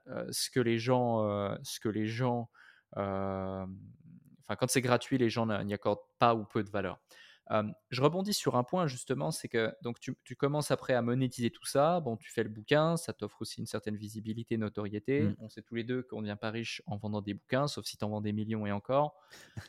c'est clair. ensuite, ensuite, tu vends quelques formations, c'est cool, tu as des retours, les gens appliquent, c'est chouette. Et de par la vente de ces formations, donc tu génères du cash, tu génères des bénéfices, et ces bénéfices, tu choisis plutôt que, euh, euh bah, je sais pas moi, de, de, de, de, mener la grande vie ou d'augmenter ton train de vie, bah, de les réinvestir dans des projets euh, de jeunes entrepreneurs, et tu deviens investisseur, tu deviens business angel. Qu'est-ce qui t'a motivé à faire ce choix et comment ce réinvestissement quasi instantané, quasi direct. Ouais, instant, ah ouais, ouais. Ouais, c'est vraiment ça. Hein. Quasiment. Euh, c'est ouf. Comment ça se réinscrit, euh, enfin, ça s'inscrit, pardon, dans ta vision globale, justement? Bah écoute, tu vas, tu vas comprendre le truc, Alec, et ça va te, ça va te surprendre. Et enfin, ça va pas te surprendre, mais il faut que je te donne du contexte. La dernière expérience professionnelle de salarié, euh, je suis rentré en, demi, en 2018, mai 2018, et je suis sorti en mai 2022. Donc c'était mon dernier job de salariat. Je vais pas citer la marque, mais il y en a qui vont reconnaître. Euh, c'est une multinationale dans le fitness qui fabrique des machines de sport très haut de gamme et qui équipe tous les, euh, bah, tous les fitness parks, les, les hôtels. Euh, Dubaï, il y a beaucoup aussi, il y a une filiale là-bas aux Émirats. C'est des machines de fitness, tu vois, des tapis de course, des rameurs, etc. C'est un logo jaune et c'est une boîte qui est italienne, qui est le deuxième acteur mondial derrière l'américain Life Fitness ou Matrix, etc. Bref. Et moi, je, m'occupais du développement. Je n'étais pas le seul, hein, je n'étais pas le directeur de cette division, mais je m'occupais des clients particuliers euh, qui avaient des salles de sport privées avec, tu vois. Mmh. Donc des gens très très riches. En gros, pour faire plus simple, je vendais des salles, des machines de fitness, sachant qu'un tapis euh, de cette marque-là, c'est tout de suite 10, 15, 20 000 euros la pièce. La pièce. Euh, et je vendais souvent des salles de sport complètes à la maison. Donc tous les milliardaires, on avait les, tous les joueurs de foot, les acteurs, les hommes politiques, etc. tu sais, ils ont leur, piscine, leur cave à vin, leur petit cinéma, et ils ont souvent la salle de sport parce qu'ils n'ont pas le temps d'aller à la salle de sport, ils n'ont pas envie de se mélanger aux autres. Et moi, je m'incorporais là. Donc, via des réseaux de prescripteurs comme les architectes d'intérieur, les designers, etc., j'étais en contact avec ces clients que tu ne vas pas prospecter sur Meta et j'avais déjà cette ambition, tu vois, de, de me dire, bah, les parkings, c'est l'apéro. Les parkings, c'est l'apéro. C'est un petit moi, je m'arrête pas à ça, tu vois. Et j'ai posé la question à ces gens-là. Parce qu'en fait, moi, c'était leur vente, c'était un prétexte pour les rencontrer. Moi, j'étais fan de ces gens-là, des gens connus, hein, je te parle. Et moi, je m'en foutais de leur vendre 15 000 euros de machines de fitness. Ce que je voulais, c'était prendre un café avec eux à la maison et qu'ils me donnent des tips. Mmh. Et t'en as certains, des gros business angels français qui sont à la télé très très connus, et qui m'ont dit, ils m'ont dit, ils m'ont raconté leur vie, tu vois, l'espace de 10 minutes, une demi-heure, une heure parfois. Et on discutait. Et, en fait, il y avait de l'immobilier et ils se sont beaucoup enrichis aussi en, investissement, en investissant dans des business. Tu vois, il y, a, y, en a un, par exemple, qui avait investi dans un, gros acteur de la vente privée en France, qui a vendu ses parts. qui a pris beaucoup de millions. Et, et du coup, c'était fascinant pour moi d'avoir un mec, tu vois, qui est comme ça, qui a vendu ses parts. Et je me suis dit, moi, quand je vais quitter ce salariat, je veux être comme vous. Je leur ai pas dit en face, parce qu'ils auraient rigolé. Mais je me suis dit quand je suis rentré dans ma petite golf et que j'écoutais mes petits podcasts pour rentrer dans mon 20 mètres carrés. C'était un 16 mètres carrés. Et dans ma tête, je me suis dit, je veux être comme ces gens-là. Pourquoi j'y arriverai pas, Alec? Je suis pas plus con qu'eux, j'ai deux bras, deux jambes. Je peux y arriver. Mais je vais le faire à ma petite échelle, comme j'ai fait dans les parkings avec les trucs à 4000 euros où on se moquait de moi à l'époque en 2013. Eh ben, je vais investir, je vais investir. Et du coup, je me suis dit, moi qui suis super ambitieux, eh ben, je vais faire comme les super riches, eh ben, je vais investir dans des entreprises, dans des startups. J'ai pas réfléchi plus que ça. C'était plus une, un gut feeling, tu vois, une grinta forte. Et dès que j'ai fini mon, job de salarié, j'ai sorti le bouquin, attaché de presse, on a fait une vingtaine de gros médias. Et après, j'ai prospecté des réseaux de business angel, super, super haut de gamme. Salut, le lien du livre sur Amazon, un ou deux podcasts où je suis passé. Je m'appelle Alexandre, et ils m'ont dit, ok, ça nous intéresse, hyper atypique, parce qu'ils ont des, ils ont des mecs qui ont 60 ans, qui ont fait des exits, qui ont beaucoup d'argent. Moi, j'étais atypique en fait. Ils ont kiffé le personnage. Et du coup, je me suis retrouvé deux mois après à leurs événements à boire une coupe de champagne, à investir 20, 15, 20 000, etc. Et j'ai déployé entre 100 et 150 000 euros en 2023 quand même là-dessus, tu vois, sur mes fonds propres. Donc, j'y suis allé à fond et parce que j'avais envie de le faire et, et j'ai pas réfléchi plus que ça, tu vois. Et ça m'a ouvert des portes aussi. Il y a aussi cet aspect-là, marketing, tu vois, ça m'a ouvert beaucoup de portes en termes d'image. Ouais.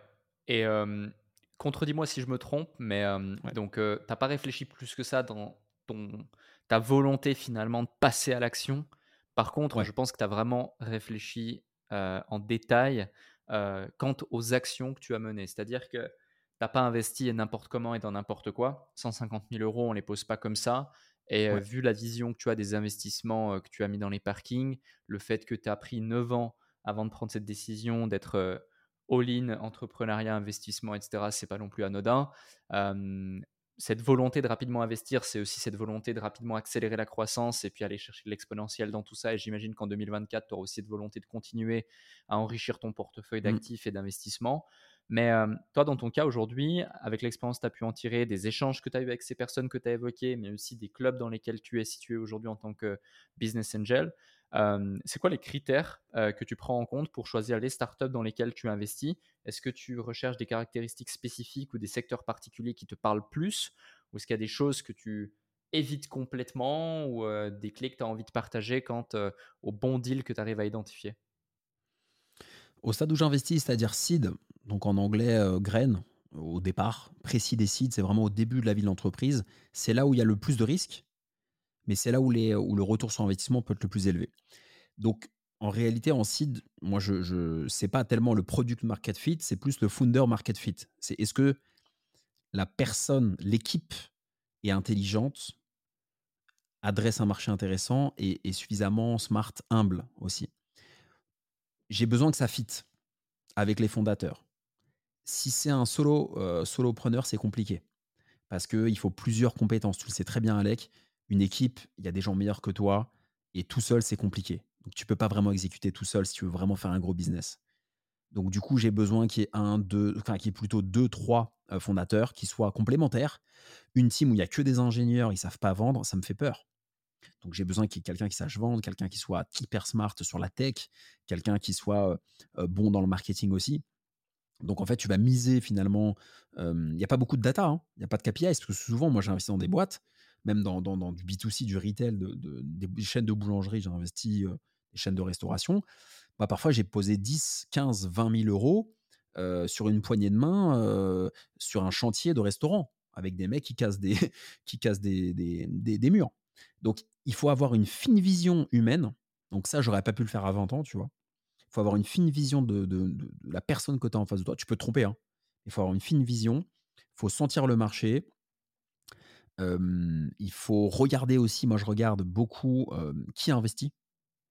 C'est évident que si tu veux, si tu vois qu'il n'y a que des inconnus au bataillon ou que des touristes versus des gros noms, bah, je préfère quand il y a des gros noms, parce qu'en général, les gros noms, ils font attention à leur argent. Tu vois, ils vont pas dans tous les sens. et puis, enfin, il faut aussi une entreprise que je peux aider. ce qu'on appelle le smart money dans l'investissement en startup. C'est qu'est-ce que moi je peux apporter en termes de réseau et en termes de compétences. Moi aujourd'hui, ma de mes compétences clés, c'est le développement commercial.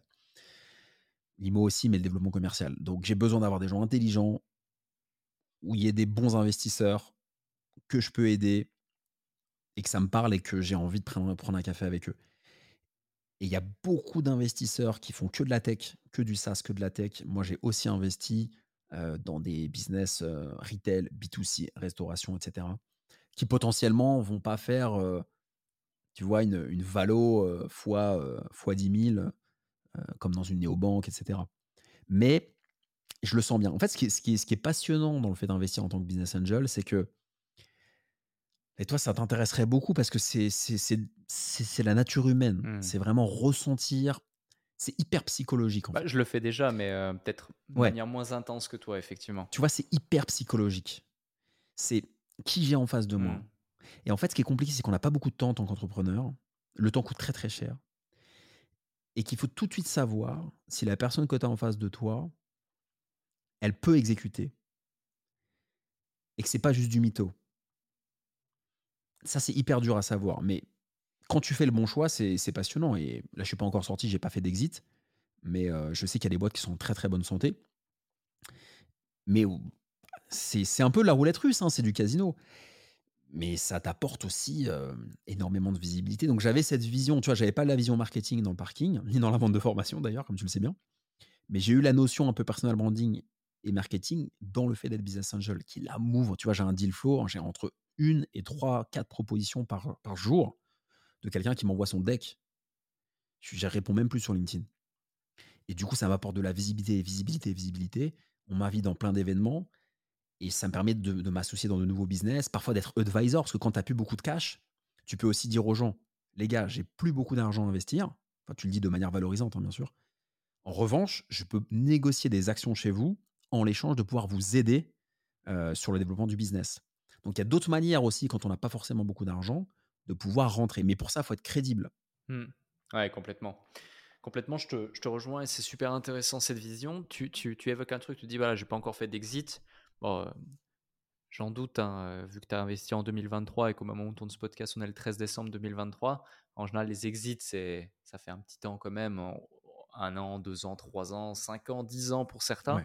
C'est quoi ta vision justement là euh, est-ce que tu es dans cette optique où, euh, voilà, tu investis par exemple, je te dis une bêtise, dans 5 ou 10 boîtes par an, tu te donnes 3 à 4 ans pour appliquer ce plan avec une typologie d'actifs spécifique et puis tu as, des prévisions à, voilà, si j'arrive à sortir de deux boîtes tous les 5 ou deux boîtes toutes les 10, tous les 3 ans avec un multiple de temps, je vais chercher tant de rentabilité ou est-ce que tu es dans une optique de vouloir trouver la poule aux odeurs et aller chercher un multiple, comme tu as évoqué tout à l'heure en prenant l'exemple des néobanques x 10 000 C'est quoi ta, vision concrète, ta stratégie d'investissement concrète derrière? Est-ce que tu vois ça comme étant un levier d'enrichissement incroyable pour toi et, c'est ta poule aux odeurs ou juste comme un pilier d'investissement pour aller chercher une rentabilité qui est qui est intéressante, mais qui n'est pas non plus celle qui te rendra multimillionnaire. Je pense que c'est plutôt la, vision 2. C'est-à-dire que c'est compliqué d'être rationnel dans l'investissement en startup en seed parce que c'est moins rationnel que l'IMO, que l'entrepreneuriat. Tu sais, quand tu as un abonnement, c'est beaucoup plus carré. Et moi, je considère que le parking, c'est comme l'abonnement. C'est-à-dire que tu vois, chaque personne paye 50 euros et voilà, c'est comme un abonnement avec un peu de churn, mais pas beaucoup. Donc c'est plutôt la vision 2, c'est plutôt de me dire aujourd'hui je veux capitaliser Alec, tu vois, sur mes, on va dire, 10 ans d'entrepreneuriat dans l'immobilier, enfin immobilier c'est l'entrepreneuriat, dans mes 10 ans vraiment de, de terrain d'entrepreneuriat, pour avoir développé la faculté de l'intuition et pouvoir avoir ce, cet avantage concurrentiel et comparatif qui me permet de, de miser sur le bon cheval. Plutôt que de me dire je vais investir dans 5 boîtes par an, et du coup, si je fais une sortie en moyenne tous les 4 ans, ça me fait tant. C'est compliqué en fait pour moi de, euh, de, de, processer le seed. C'est pour ça qu'il y a beaucoup de gens qui vont dans du private equity beaucoup plus tardif, parce que justement, c'est plus la, prédiction est plus facile. Le seed, il y a très peu de prédiction. Donc c'est plutôt de me dire, je vais me fier à mon intuition, je vais investir sur le bon cheval. Il y aura un peu de casse. On dit souvent qu'il y a 8 startups sur 10 qui se crachent. Moi, j'espère, compte tenu des boîtes dans lesquelles j'ai investi, parce que je précise que ce n'est pas des deals, c'est pas des, des push entrants sur LinkedIn, hein, c'est des réseaux de business angels. Euh, donc, il y a déjà ils sont passés à la moulinette. Je me laisse pas avoir comme un bleu, si tu veux. Hein. Mmh. Ah euh, il y a quand même une étude, une due diligence, etc. Je me dis que je vais faire un. J'espère que je vais pas en cracher 8 sur 10. Mais la vision, c'est ça c'est de me dire je vais miser sur des bons chevaux. Il y en a qui vont fonctionner. Ça va me donner du personal branding. Ça va me donner de la crédibilité. Ça va me permettre, pourquoi pas, de faire un second bouquin parce que mon éditeur, il est, il est, il est OK. Euh, il est content de, des performances de mon premier. Donc, du coup, je me dis si tu veux, Alex, je me dis, ça va être un, multiplicateur d'opportunités plutôt qu'un calcul purement financier. Ok. Plutôt ça. Ok, je vois, ouais, ça fait sens. un autre sujet, c'est avant, tu étais euh, dans le monde du salariat, tu investissais un petit peu. Aujourd'hui, en quelques années seulement, tu es devenu auteur, tu es devenu investisseur à temps plein, tu es devenu formateur, tu es devenu créateur de mmh. contenu. Bref, tu as élargi ton champ d'expertise bien au-delà de l'investissement dans les parkings. comment est-ce que tu as acquis toutes ces nouvelles compétences dans ces domaines? Est-ce que c'est uniquement du passage à l'action du terrain? Est-ce que tu t'es fait accompagner? Est-ce que tu t'es fait entourer, mentorer pour ça? Parce que beaucoup de gens aujourd'hui, tu vois, qui nous écoutent, se disent ouais, super intéressant le parcours d'Alexandre, le parcours d'Alec, le parcours de plein d'autres personnes qui passent sur le podcast. et j'aimerais faire pareil. Mais ils savent pas trop aujourd'hui par où commencer. on voit que les informations sont de plus en plus accessibles sur Internet, mais finalement, est-ce que je dois acheter un bouquin? Est-ce que je dois acheter une formation? Est-ce que je dois acheter un accompagnement? Est-ce que euh, je dois juste passer à l'action, arrêter de me poser 36 000 questions? Toi, dans ton cas, euh, comment tu as fait? Peut-être qu'au départ, bah, tu t'es lancé et puis tu as appris sur le tas. Peut-être qu'aujourd'hui, maintenant que tu as les moyens et tu as la conscience de, euh, bah, tu essaies peut-être d'avoir accès à des informations de manière différente, peut-être grâce au réseau, peut-être à plein de choses. C'est quoi, toi, ta méthodologie aujourd'hui, de façon à peut-être donner quelques clés à ceux qui nous écoutent? Mmh. Alors, c'est un point intéressant. Euh, je l'ai fait beaucoup seul. Ça ne veut pas dire que je conseillerais de le faire seul. C'est une question aussi de génération. C'est qu'il y a 10 ans, il n'y avait pas euh, de mastermind, d'accélérateur, de podcast comme le tien. Tu vois, l'écosystème francophone était soit inexistant, soit très peu développé. Je pense et pas être dans le faux en, disant ça. Donc moi, en fait, si tu veux, par défaut, je l'ai fait seul. Maintenant, je me, je me suis jamais fait accompagner, mentorer, jusqu'à un moment où, par, du, par, du, par le réseau, si tu veux, on m'a proposé d'intégrer un mastermind. Je trouvais ça génial. donc j'ai intégré en fait la, la première version d'un mastermind. et du coup, j'ai rencontré en fait des gens comme moi qui m'ont fait monter en compétences sur des aspects du marketing digital, des choses comme ça. Et donc, je recommande à tout le monde, effectivement, aujourd'hui, quelqu'un qui veut se lancer, tu vois, en 2024, bah, bien entendu, il faut avoir de l'humilité, se dire non, vous savez pas tout faire, donc entourez-vous des meilleurs. Donc oui, il faut lire des bouquins, c'est hyper important. Si vous pouvez faire partie de groupes d'accélération. Tu vois, par exemple, l'événement que tu fais à Paris, c'est génial. Mmh. Tu fais rencontrer quasiment pour pas grand-chose, tu vois, financièrement, c'est hyper accessible. Tu fais se rencontrer des gens qui ont tous des intérêts communs, c'est-à-dire de grossir dans le, dans le business. Plutôt en ligne, mais dans le business d'une manière générale. Bah ça, ça n'existait pas à l'époque. Tu vois ce que je veux dire? Donc, moi, j'avais pas eu cette chance-là, mais aujourd'hui, profiter de tout ça. Et c'est beaucoup plus facile aujourd'hui pour, pour un jeune qui se lance parce qu'il a cet accompagnement. Par contre, il y a un truc important, faites gaffe au défocus. Choisissez bien les gens avec qui vous voulez vous faire accompagner. Prenez pas 50 000 formations, 50 000 bouquins, écoutez pas 50 000 podcasts. Prenez les bonnes personnes, les plus legit, les plus légitimes, ceux vraiment qui ont fait de l'argent, qui ont montré les choses pendant plusieurs années. Et ensuite, vous les incorporez dans, comme des mentors, en fait, finalement, et vous y allez. Donc, je pense que, tu vois, il y a, moi, Alec, je vois une opportunité et une menace. L'opportunité, c'est qu'aujourd'hui, il y a beaucoup de choses, il y a beaucoup de contenu. Et la menace, c'est qu'il y a tellement trop de contenu, faut pas écouter le mauvais contenu. Tu peux beaucoup te dissiper. Moi, j'ai beaucoup de jeunes, tu vois, très très jeunes, qui me contactent, qui me disent on va faire ça, ça, et je vois, ils partent dans tous les sens. Un coup, on fait ci, on change la stratégie, bam, bam, bam, bam, bam, bam. il faut rien. Donc, il faut rester très focus. Mais, euh, mais, mais, voilà. Donc, moi, j'ai commencé solo. Et maintenant, bah, j'ai un, un, très bon entourage. mon entourage proche a changé, hein, je te le dis. Aujourd'hui, bah, quand je vais prendre, j'ai pas beaucoup de temps.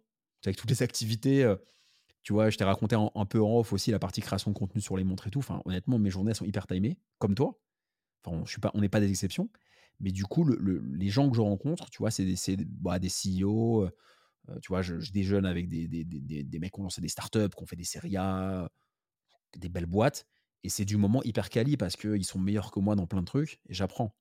Mais restez pas seul. Voilà, pour répondre à ta question, restez pas seul dans, vos, dans votre chambre. Ça, c'est bien pour solidifier ton mindset, mais fais attention à pas devenir fou. Quoi. À un moment, ouvre-toi et, rencontre des gens, comme ce que tu proposes, par exemple. C'est un exemple. Ouais, complètement, je te remercie. je vais rebondir sur un sujet, une avant-dernière question pour toi, et merci pour toute la valeur que tu nous délivres jusqu'ici. C'est, ça fait pas si longtemps que ça finalement que tu as cette nouvelle vie, cette nouvelle vie d'entrepreneur, d'investisseur, de business angel, etc. Encore une fois, c'est, 31 mai 2022 que tu prends cette décision de quitter très récent. CTI, CDI, c'est très récent. Ça fait deux ans et demi. non, ça fait un an et demi, pardon. Mmh. Je me vois déjà en 2024, tu vois. Mais, mais, mais, ce que je veux dire par là, c'est que malgré ça, tu m'as l'air vraiment très structuré, organisé. tu fais plein de choses en même temps. Et, et, je pense que beaucoup de gens peut-être vont se reconnaître en toi, c'est-à-dire que ça va faire un peu vieux con ce que je vais dire, mais tu vois, moi, ça fait maintenant 10 ans que j'entreprends, 7 ans que je suis sur les réseaux, 5-6 ans que, que je distille du contenu, que je partage plein de trucs. On pourrait dire que j'ai eu du recul et que j'ai eu le temps de, de recruter, de structurer, d'organiser mes journées, de voir mes routines, de faire en sorte que tout ça puisse, puisse rouler comme, comme, une, comme une horloge pour, pour le jeu de mots de nos passions communes et puis une petite référence à, à la Suisse qui m'est chère. Mais, mmh.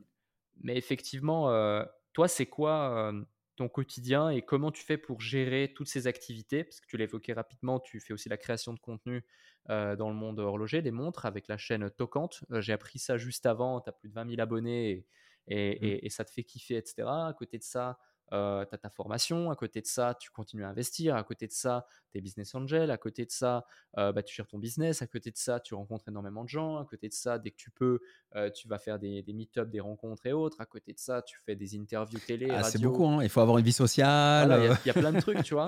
à côté de ça, tu voyages. comment tu gères justement tout ça Comment tu as créé cette organisation pour faire en sorte qu'en plus tes finances continuent à croître parce que c'est pas juste je pars en vacances et puis je kiffe ma life et je vais rencontrer des gens. Il y a aussi ce côté business qui, continue à être omniprésent et puis cette capacité à prendre de la hauteur pour prendre les bonnes décisions au quotidien. Ça peut être intéressant parce que beaucoup de jeunes entrepreneurs peuvent, après avoir trouvé un succès assez rapide, ce qui est ton cas, bah, se sentir surmenés et au fur et à mesure bah, prendre les mauvaises décisions et aller jusqu'à parfois même tout perdre ou régresser. Écoute, c'est pour être honnête avec toi et avec tous les gens qui nous écoutent, c'est très dur. C'est le plus dur, c'est ça le plus dur, c'est d'arriver à garder sa clarté. Moi, je, en ce qui me concerne, euh, c'est le, sport, ça me permet, si tu veux, toujours d'incorporer du sport. Peu importe le sport, hein, que vous fassiez du tennis, de la natation, on s'en fiche. Mais faire du sport, ça permet vraiment de, de tenir la pression, la, pression financière, parce qu'il y a de la pression financière hein, quand tu déploies 150 000 dans une première année d'investissement, ça, tu peux mal dormir. Moi, j'en ai, eu mal au dos à un moment quand même, tu vois. quand on a trop sur les épaules, là, symboliquement, c'est compliqué. Donc, faire, faire du sport, moi, ça m'aide beaucoup. et puis, j'ai peur. On a tous peur. On, a tous beaucoup d'ego. Tout va bien. Non, bien sûr que, bien sûr, bien sûr qu'on a peur. Ça fait peur, mais en même temps, la peur, c'est un moteur, Alex. Tu le sais très bien c'est quand on n'a pas peur que qu'on fait rien. Tu vois, moi j'ai des copains très riches, euh, qui ont 20, 30 millions sur le compte de famille, etc. Il se passe rien. Donc oui, j'ai peur, mais en fait la peur me met en action et, le fait d'être dans l'action, bah, je pense pas à la peur. quoi. C'est un cercle vertueux. Mais je fais beaucoup de sport. J'essaie toutes les méthodes d'organisation. Tu sais, j'ai lu à un moment un livre qui s'appelle GTD. Après, j'en ai lu d'autres. Enfin, J'essaie tout le temps de m'organiser. et j'essaie de m'écouter aussi. Il y a des moments où tu peux être très productif. Et puis il y a des semaines, tu vas être un peu moins productif. Mais. Et pas de défocus. par principe, tu dis non. Quelqu'un te sollicite, bah, tu, tu, tu, tu dis plutôt non. Et après, tu vois, ah tiens, je peux monter tes réels, je peux faire ci, telle, telle formation, tel tunnel, bah non. Et, et après, tu as besoin que les gens fassent leurs preuves. Quoi. Et puis, avec le temps, tu, tu affines finalement ton, ton jugement. Et, et c'est le 20-80. Hein. Mmh. C'est qu'est-ce qui te rapporte de l'argent Et va vers ce qui te rapporte de l'argent.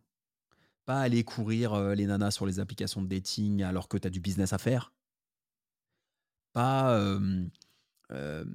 aller essayer de convaincre des prospects, des leads qui veulent pas signer chez toi. Ça, c'est une erreur qu'on faisait tous, que moi j'ai fait aussi dans plein de domaines. Tu vois, d'essayer de. En fait, ça touche ton ego quand quelqu'un veut pas. Tu vas essayer de le convaincre, mais quel temps perdu? Va vers la personne qui veut acheter chez toi. Donc, du coup, moi, ce qui me sauve, c'est de faire du sport et d'aller dans la bonne direction vers, ce qui fonctionne. Un client qui veut acheter chez moi, une start-up qui veut m'avoir dans une conférence, un événement, et, ne pas être défocus par, par le côté rugueux en fait de je dois convaincre, confrontation, etc. Ça, c'est un immense défocus. Et les gens veulent se confronter à vous, veulent vous donner des objections qui ne tiennent pas à route parce qu'en fait, ils sont tellement vides dans leur vie que ça les rassure de vous ramener dans, leur réalité. Donc, il faut surtout pas perdre de temps. Et je vais, pour, finir ma, réponse, je vais te donner la réponse de ce que m'a donné un, super CEO en ce moment qui a une startup qui cartonne. Et je, discutais avec lui.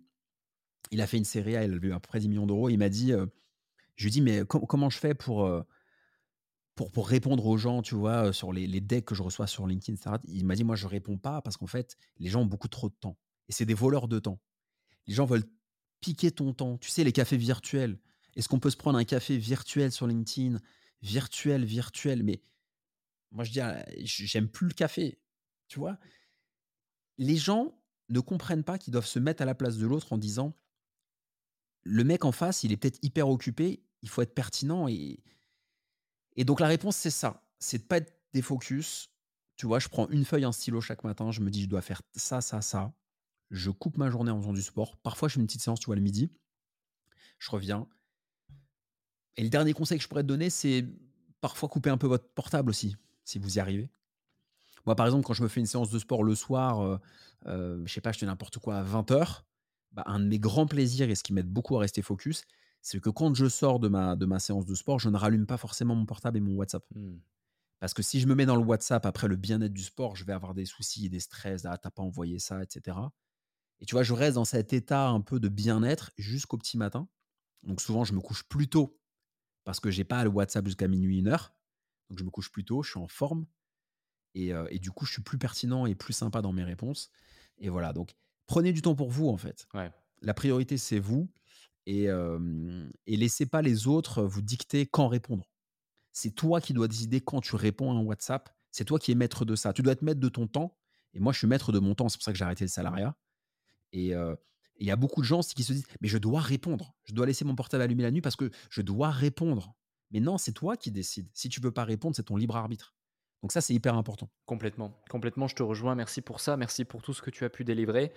J'ai une dernière question à te poser, mais avant ça, pour celles et ceux qui nous écoutent, si vous avez eu autant de plaisir à nous écouter que je n'ai eu à animer encore une fois cet épisode, eh bien vous connaissez la chanson, hein, faites-le nous savoir avec les 5 étoiles sur Apple Podcast, sur Spotify, le petit commentaire, le petit avis, euh, l'interaction sur la publication LinkedIn qui a mis en avant cet épisode. Et puis bien sûr, on mettra les liens euh, en dessous de l'épisode euh, si vous souhaitez en savoir plus sur Alexandre. Alexandre, est-ce que tu as mis, avant que je pose la dernière question, est-ce que tu as mis les 5 étoiles sur Apple Podcast ou sur Spotify? Bah, non, mais je vais le faire dès qu'on dès ah il n'avait pas encore fait, il n'a pas encore mis.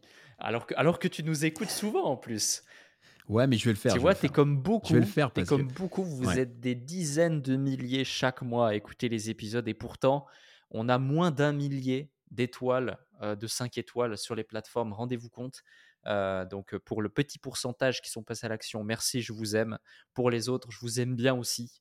Mais euh, mais, mettez les 5 étoiles, c'est important, ça nous donne beaucoup de force et le petit avis sur Apple Podcast. Plus sérieusement, euh, Alexandre, ma dernière question, la question que je pose à chaque invité du podcast, euh, est-ce que tu peux nous partager, s'il te plaît, le déclic qui a littéralement créé une transformation identitaire chez toi, que ce soit professionnelle, personnelle, sur ces dernières années que tu n'as pas encore partagé dans cette vidéo, que peut-être tu as jamais ou très rarement partagé dans une interview. ça peut être une citation, une simple phrase, une situation, quelque chose de positif, quelque chose de moins positif, peu importe, tu as carte blanche pour le mot de la fin. Le déclic, ça a été de me dire que je suis responsable de ma vie, en fait. Dans le sens, j'ai perdu mon père, tu vois, ça a été hyper traumatisant, je pense pour toi aussi. Et la faute de l'extérieur. Oh là là, j'ai pas eu de chance. Oh, j'ai pas eu de chance. Mais non, en fait. C'est. T'es responsable de ta vie. Et du coup, à partir du moment où j'ai. je me suis appuyé sur cette souffrance et j'en ai fait une opportunité pour jumper, tu vois, j'ai. La, la métaphore, elle est là, tu vois. Je me suis appuyé dessus, appuyé. C'est comme un ressort, en fait, tu vois. Ça va te parler. Je me suis appuyé sur le ressort, le ressort, comme si il suis avec ma chaussure. Et quand oh, j'ai lâché le ressort, je suis monté haut. Voilà. Donc, c'est ça, moi, le déclic, c'est de me dire, je je suis pas victime de ma vie. J'ai une vie.